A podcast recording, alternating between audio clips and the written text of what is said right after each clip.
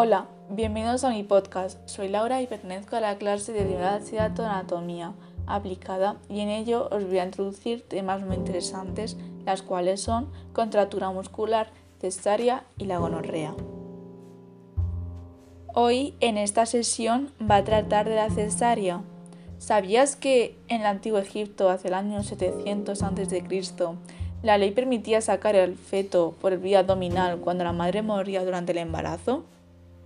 Bien, pues a continuación os voy a explicar qué es la cesárea. Una cesárea es un tipo de intervención quirúrgica el cual se realiza una incisión quirúrgica en el abdomen y el útero de la madre para extraer uno o más bebés. ¿Por qué se realiza este procedimiento? Hay muchas razones por las cuales una mujer puede necesitar una cesárea en lugar de un parto vaginal. La decisión dependerá de su médico, de dónde vaya a tener al bebé, los partos anteriores y su historia médica. Los problemas con el bebé pueden ser frecuencia cardíaca normal, posición anormal dentro del útero como cruzado transverso o con los pies por delante, problemas del desarrollo del feto como hidrocefalia o espina bífida y embarazo múltiples como trillizos o gemelos. Los problemas de salud en la madre pueden ser infección activa del herpes genital, miomas uterino grandes cerca del cuello uterino, infección por VIH en la madre, cesárea previa, cirugía uterina previa, y enfermedad grave como cardiopatía, preeclampsia o eclampsia. Los problemas en el momento del trabajo de parto o nacimiento pueden ser la cabeza del bebé, que es muy grande para pasar a través de la vía del parto, trabajo de parto prolongado o detenido, infección o fiebre durante el trabajo de parto.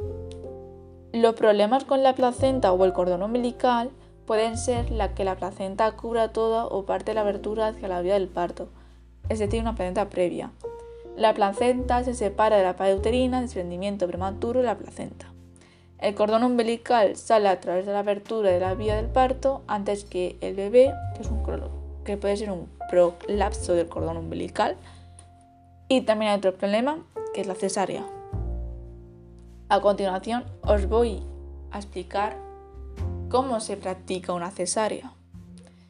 En una operación quirúrgica eh, dura alrededor de una hora, aunque el nacimiento del bebé dura aproximadamente 10 minutos. El resto del tiempo supone la preparación previa a la sutura final. Hay dos tipos de incisiones posibles. La incisión horizontal, que es la más habitual, que se realiza justo por encima de la altura del nacimiento del vello púbico, o una incisión vertical, menos frecuente, que se extiende desde el ombligo a la zona púbica. La incisión vertical solo se realiza en caso de emergencia, en el cual se necesita un acceso más directo al bebé, pero se intenta evitar ya que es perjudicial. Se cortan cinco tejidos diferentes: piel, grasa subcutánea, aponeurosis muscular y peritoneo parietal. Los músculos abdominales no se cortan, pero se mueven a un lado. Una vez que se ha alcanzado la cavidad uterina, el médico hace una incisión en el útero y en la bolsa amniótica para permitir que drene el líquido amniótico.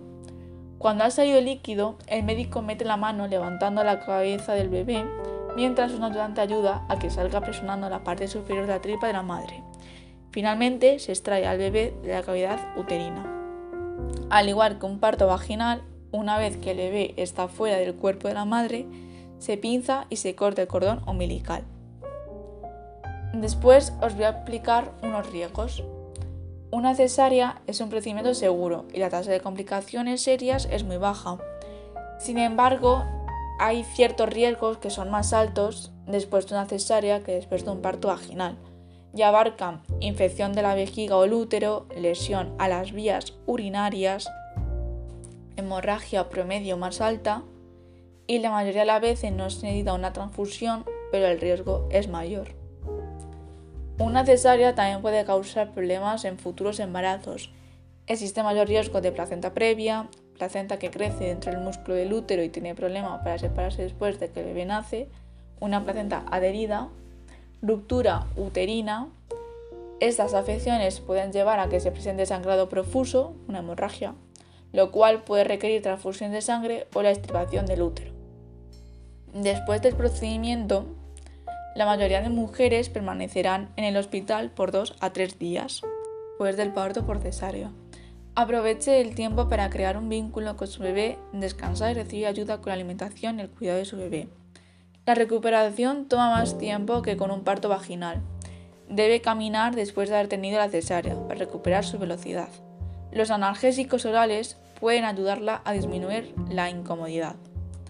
La recuperación en casa después de una cesárea es más lenta que con un parto vaginal. Puede presentar sangrado de su vagina hasta por más de 6 semanas. Debe aprender a cuidar de su herida. Esto ha sido todo por hoy. Espero que hayáis disfrutado de mi podcast en el cual he introducido lo que es la cesárea, cuál es el procedimiento, cómo se hace esta operación y cuáles son los riesgos de este. Aquí termina mi podcast sobre la cesárea. Y puedes continuar con mi siguiente podcast, La gonorrea. Muchas gracias.